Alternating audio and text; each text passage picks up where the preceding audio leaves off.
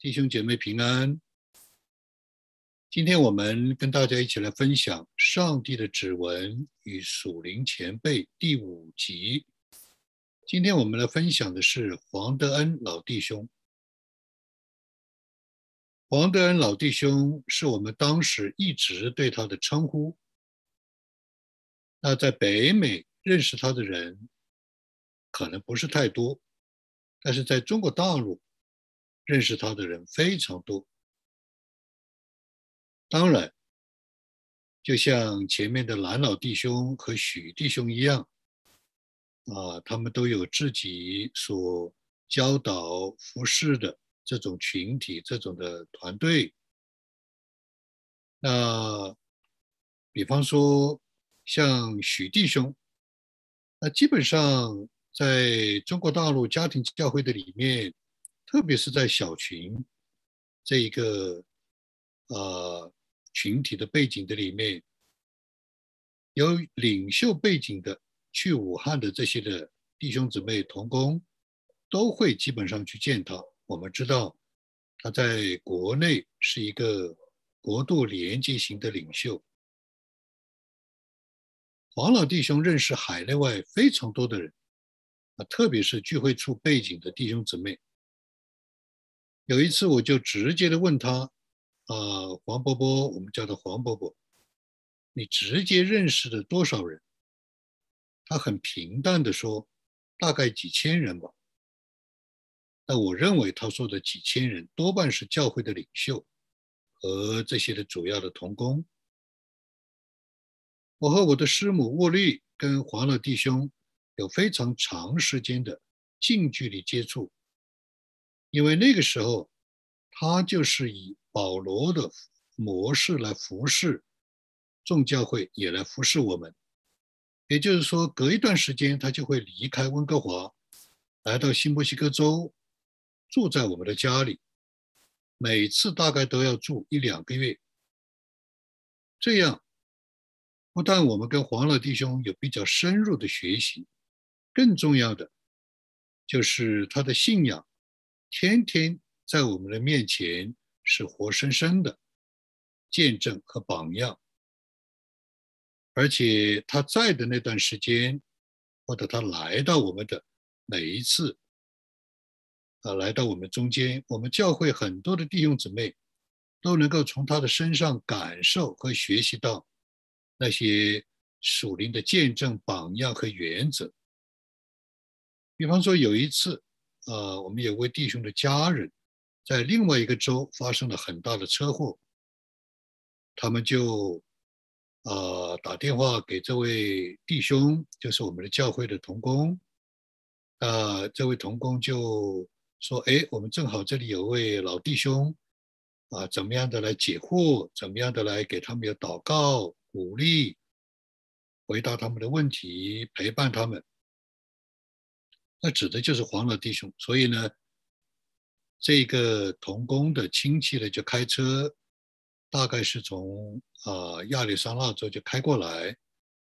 啊，心里面都是非常的恐慌。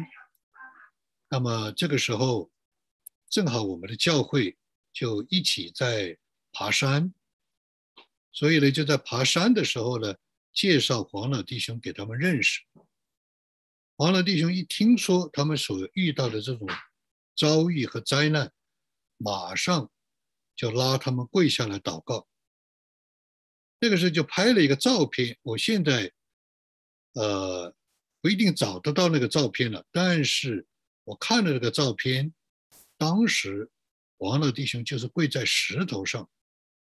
就是这样。砰一下跪下去，而且我记得当时还有人提醒我们，他说：“啊，就是那一位从亚利桑那来的这位弟兄的亲人，哇，那老人家这一下就跪在石头上祷告，他非常的平易近人。我们教会不少的弟兄姊妹想要接他到他们家里去住。”似乎呢也住过一两个家庭，但是我们不放心，啊，舍不得，甚至有的时候呢，可能还有一点自私，就是因为在吃饭的时候，在闲聊的时候，有很多的他的见证、他的经历、他的故事会出来。那个时候，他对我们教会的弟兄姊妹影响非常大。很多年之后，我们还常常听到大家的回忆，黄老弟兄的生命在他们的啊信仰的历程中留下了这样的啊印记，我就把它称为是上帝的指纹。的的确确，因为他的这种人生的经历、信仰侍奉的啊所见所闻非常多，有很多令人。激动的神奇见证，但是他通常不愿意讲，特别是在讲道的时候不讲。我是非常的着急，也劝过他很多次，也甚至啊觉得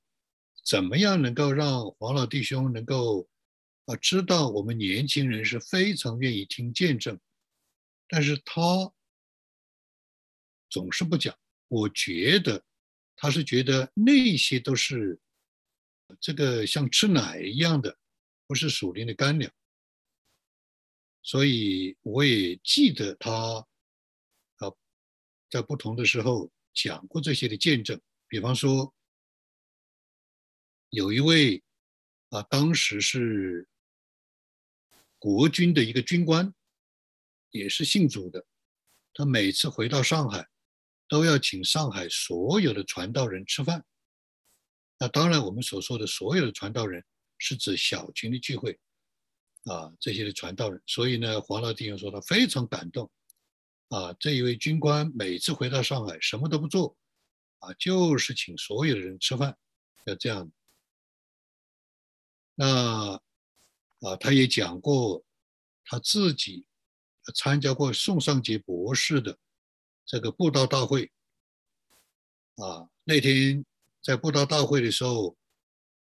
黄老弟兄就跪在院子里，因为也是很干旱，也是有啊这种的干旱的这种的灾难临到那个地区。呃，宋尚杰博士就在里面传啊传福音，就祷告啊，为这个地方的这个旱灾祷告。那祷告还没有祷告完。就倾盆大雨下下来，整个黄老弟兄都湿透了，啊，这是他亲口跟我讲的见证，我也非常觉得很神奇。神用宋尚杰博士啊这样的来传福音，他也讲到当时有一位学识非常高的从海外留学回来的一个基督徒，当时国民政府就是啊请他做教育部部长。啊，他的心境是非常高，但是呢，这位呃基督徒呢就拒绝了。他说：“你们作为政府可以用这么高的薪水请我来做教育部部长，但是教会没有这样的呃经济的来源，请不起我这样一个有学识的人来服侍教会，所以他就甘心乐意。”呃，这个完全奉献来为啊教会来服务，所以这些都是非常非常感人感人的。那同时，他也讲到，在当时南昌万人宣判大会上，他被判刑，然后呢，啊，就是会后就被压在那个。卡车上游街，但是从头到尾他都是在赞美神，这个是不可思议的啊！他心里在在赞美神，然后呢，他在整个的劳改农场就是在背默想思想啊罗马书，所以当后来他被宣判无罪的时候，他突然一下就跳起来了，非常的高兴，他就明白了。在律法的里面被释放是怎么回事？叫我们这些人是没有办法去理解、去想象，一个人被判刑、劳改几十年之后，居然是无罪释放的时候，是想到是得到了从天上来的启示。什么叫做从律法当中被释放？我们是没完全没有办法来思想，没有办法来理解的。那同时，就是他最后在劳港劳改农场释放的时候，他的儿子在外面等了老半天，他不出来。后来出来以后，他的儿子就问爸爸：“你怎么这么晚才出来？”他说：“我今天出来了，我的挑水的责任就会临的，就会留给另外一位得啊这个肺痨啊肺病的一个啊一个囚徒啊，他肯定就会死。”因为他挑不动，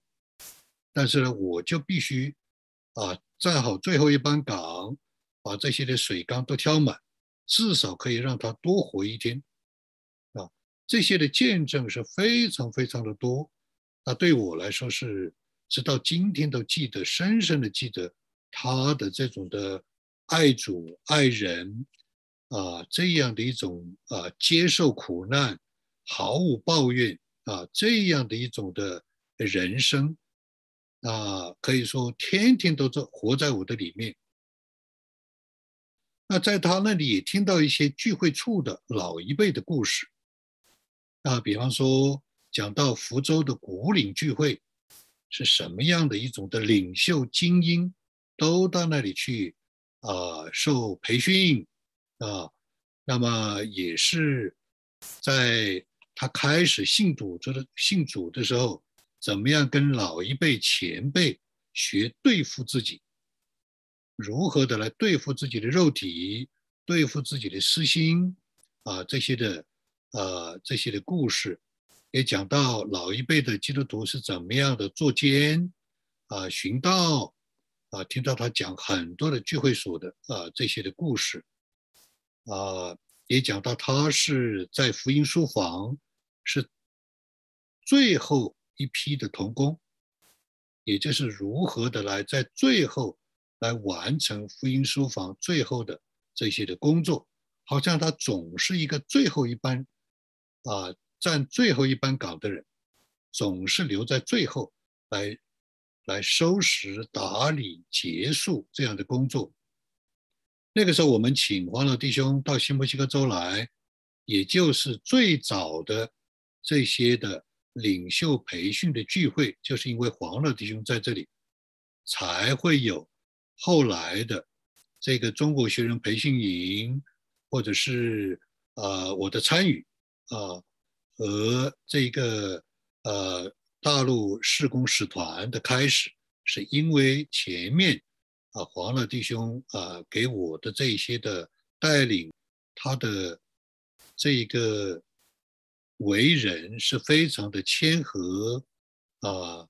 非常的低调、平易近人。但是呢，他在啊对神国的这些领袖仆人，又是非常的开明，非常的有胸襟。比方说，啊那个时候我请他啊，也是经过啊这一个中国学人培训营的苏文峰牧师的呃认可。我就向中国学人培训营提提出来，请黄老弟兄来分享。那么也看到国度的领袖，比方说赵天安牧师、王永信牧师和苏文峰牧师，都是胸襟非常的宽阔，也接受他来做讲员。那黄乐弟兄呢？我没有想到他也接受，他也来做讲员。所以在那个时候就看到了有某种的三元合流的。啊，这种的迹象，那啊，我就问王老弟兄，我说你对聚会所尼都生他的神学到底是怎么看？其实他是有自己非常独特的看见，他不是轻易的全部的否定，也不是完全的盲从，他有他自己独特的看法，所以我非常的啊惊讶王老弟兄的胸襟。神学的思想是非常的啊开明啊，但是他同时也非常的警惕啊，他一不断的提醒，在灵恩的事上要非常的谨慎，不能随便，特别是啊，他对于很多的领袖啊，教会的领袖，华人教会的领袖那一种的放开、放松。甚至是有某种的方式，他是非常非常的警惕的。所以呢，我也啊对他也受他的这个影响，但是他不是一个盲目的啊死板的来否定啊这一种在圣灵里面追求的弟兄姊妹。举一个例子，我们有一次请陈静文牧师到新墨西哥州来，陈静文牧师那次来就带了很多的啊这一种的内在生活，江秀琴啊牧师的他的这一些的呃分享。那那天晚上聚会的时候，王老弟兄就坐在下面，我也坐在下面。陈俊文牧师在上面领会的时候，圣灵充满，非常的强烈。那陈俊文牧师一开始唱诗歌，我就哭了，我就觉得那个圣灵在里面的这种的滋润冲击啊，我里面就非常的感动。但是我同时也非常的。小心谨慎，甚至警惕，不知道黄老弟兄会怎么看？是不是黄老弟兄会非常的不高兴？啊，没有想到结束之后，黄老弟兄跟我讲，就指着陈俊文牧师说：“这个人了不得！”哇，我非常的惊奇，他居然他里面也是这样的，有圣灵的阿门，所以。啊，我自己的一个学习就是如何的在真理、在生命、在道路上要非常的严谨。我这样说不是说我啊做得好，我是非常的有限，也是常常的失败啊。但是呢，我觉得前辈在我的里面所留下的这些的印记啊，这是非常非常的深刻，就是啊这一个上帝的指纹。有一次，他请了一位啊属灵的领袖，叫柯连基老弟兄，这是很多人都认识的。那在柯林基老柯连基老弟兄在我们当中分享的时候，他讲了一句话，使我非常的震撼。他说：“我们这个我们就是指着啊受尼珠生影响的小群聚会。”他说：“我们啊这一个传统和历史走到今天。”基本上已经不思想了，我们成了属灵的这种懒惰的人，对我来说非常的震撼。因为当时，啊，基本上，啊，我母亲的教导就是小群教会才是正统教会，其他的教会不是教会。那当然之后，我就遇见了，啊，这些圣经传统的国度人物，这是下一个系列我要讲的。像啊，滕敬辉牧师、王永信牧师、啊，苏恩峰牧师、唐中荣牧师，我非常的惊讶，有这一些这一些的国度的领袖，他们对我的影响也是非常的大。所以当科连基老弟兄这样说的时候，我就开始明白为什么我在小群聚会的里面，在聚会所的背景的聚会里面进入瓶颈，走不出来。我才明白，原来是跟随盲目的跟随接受传统不思想了。那啊，那同时的话呢，我也呃讲过，以前讲过，就是他在我们教会讲道的时候，每个星期六晚上在房间里面准备讲道，直到早上灯都不关的。我觉得他太辛苦了，我就问他为什么。王伯伯，你为什么这么辛苦？你随便怎么讲道，都可以啊，满足我们弟兄姊妹。而且你讲的道太浓缩了，很多弟兄姊妹需要稀释，需要更多的来拨开。他就说了，是小兵舞大刀。我现在明白他讲的这个是什么意思。我有一次就问滕敬辉牧师，关于尼徒生。滕敬辉牧师就是说，尼徒生的自义神学是可取的，是对的。我现在就明白，王老弟兄每一次晚上在准备讲道，都在磨那些的圣经上的字，像拿锉刀磨一样，磨到只发出亮光。默想、掂量、揣摩、祷告，啊，所以，啊。黄老弟兄是非常有功底的，直到现在，我的呃资料库的里面还有很多黄老弟兄亲手写出写出来的这些的手稿。我盼望哪一天神如果怜悯，我也要来发表出版，来纪念，来传递。所以啊，有一位华人教会非常著名的神学家啊，就透过人来请教黄老弟兄一两个字。我那个时候还记得，黄老弟兄还跟我讲，他说啊，他没有想到这么著名的神学家也透过人来请教，啊，请教他，啊，他自己觉得不配，所以他就写了一个呃反馈的意见，所以那一位著名的神学家就托人来问，这是黄老弟兄自己的体会还是有根据？黄老弟兄就举出了啊这样一个根据的来源。就是我经常也用的那一个解解经书，叫做《圣经》啊，这个数码圣经呃呃解释。所以啊，可以看到黄老弟兄，我自己的看法是，他是深不可测的，他的智慧啊，他对原真理的原则、对世界、对自我都是不妥协的。所以，生命季刊有一次我也讲到这个见证。有一次参加生命季刊的这一个研讨会，那我也经过呃王志军牧师，还有就是他们呃领袖团队的这个同意，就介绍把黄老弟兄给带去了，啊，包括李成牧师、冯秉成牧师。所以呢，我们刚刚坐下来到了。那个开会的地点宿舍，我跟黄老弟兄住在一起，啊，王志军牧师和冯秉成牧师就敲门进来，就来拜访，啊，王德恩老弟兄。那在这里面，那一次的谈话里面，那王志军牧师就问我们有什么样的可以来跟弟兄姊妹分享。王老弟兄就说：“十字架，唯有十字架才值得我们分享。”在那一个简短的谈话里面，王志军牧师和冯秉成牧师可以看得出来，里面非常的受启发、激励。就从那一次开始，《生命期刊》就一直讲十字架的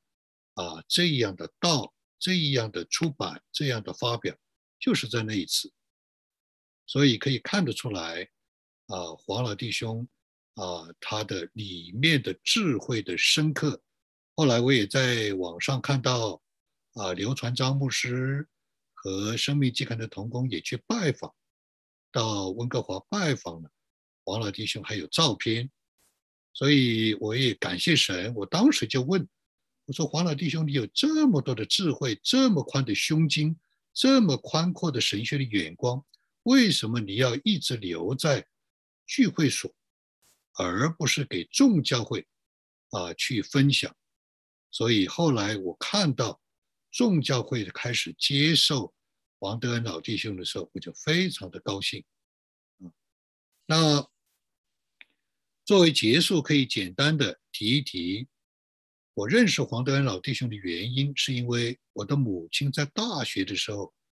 他就是。黄德恩老弟兄就是他们的牧者，他也是江西人，而且黄德恩老兄老弟兄很多次给我写信，他写给我的信都厚厚一沓，每次都称我为侄儿子、侄儿子。啊，他真的是手把手的在教我，难忘。当然，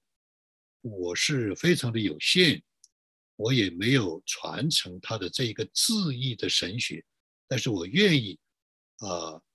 来发表他留在我这里的很多的这个手稿，所以感谢神啊，他的这一些生命、这些的见证啊，这些对主的忠心执着，特别对十字架的认识啊，留给我深刻的印象。他讲了一句话，他说：“大多数人讲十字架，只是讲自己受苦的经历。”他说：“这不是十十字架最根本的意义。十字架最根本的意义是在神的那边，在耶稣基督那边客观的真理，而不是主观的经验。哇，这个让我一下就看到，我们很多的时候对十字架的认识是有天差地别。他居然为着十字架客观的真理、显明的启示的真理，他每次唱诗歌。他一个人唱诗歌胜过我们整个教会唱诗歌，他是为着十字架客观的真理来赞美神，来敬拜神。我们何等的需要老一辈的圣徒，借着他们的榜样，借着他们的见证，借着他们的这种的教导，让我们真正能够进入真理的实际。愿上帝祝福大家。